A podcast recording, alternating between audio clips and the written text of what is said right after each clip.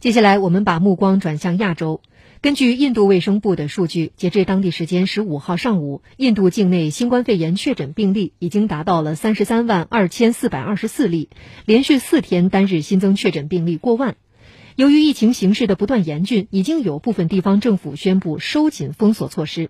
有关疫情的详细情况，我们连线总台驻印度记者廖继勇。继勇你好，给我们介绍一下当前印度的疫情状况。好的，主持人。根据印度卫生部公布的最新数据，截至当地时间十五号上午八点，印度新冠肺炎确诊病例已升至三十三万两千四百二十四例，其中死亡九千五百二十例，治愈出院十六万九千七百九十八例。啊，数据显示，在过去二十四小时内，印度共新增一万一千五百零二例确诊病例。啊，这也是印度连续第四天单日新增确诊病例过万。呃，在各行政区中，目前共有八个邦或地区确诊病例超过一万例，其中疫情最为严重的仍然是马哈拉施特拉邦，确诊病例已达十点七万余例。啊，其次为泰米尔纳德邦，确诊病例达四点四万余例。啊，首都新德里位列第三，确诊病例超过四点一万例。啊，数据显示，自本月初以来，印度的新增确诊病例数基本上就已经处于每天一万例左右的高位增长态势。啊，从目前的情况来看呢，由于检测范围的不断扩大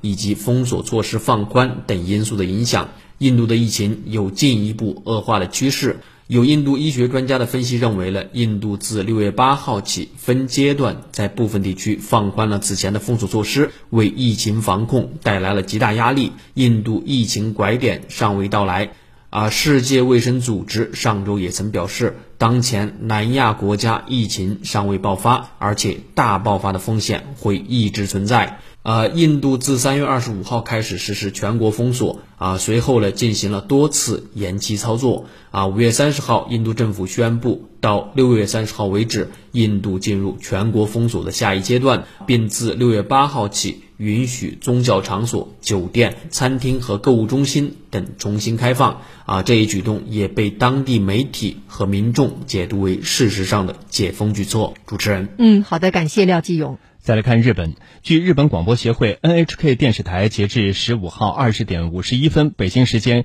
十九时五十一分）的数据显示，日本新增新冠肺炎确诊病例七十二例，累计确诊一万七千六百零一例。其中，东京都十五号新增确诊病例四十八例，是解除紧急状态以来新增确诊病例最多的一天。